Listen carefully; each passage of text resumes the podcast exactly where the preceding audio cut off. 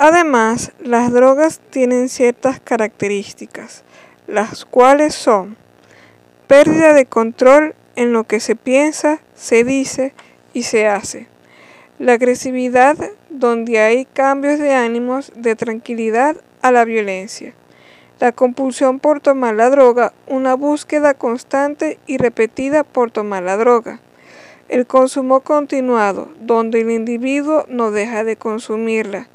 Una negación de la existencia del consumo en diversos entornos y espacios, sea con la familia, amigos y lugares de trabajo o de estudio. Una dependencia psicológica en donde se crea en el individuo una sensación de bienestar entre comillas mental. Esto genera que el individuo no pueda dejar esa sustancia y que le genera en el cuerpo.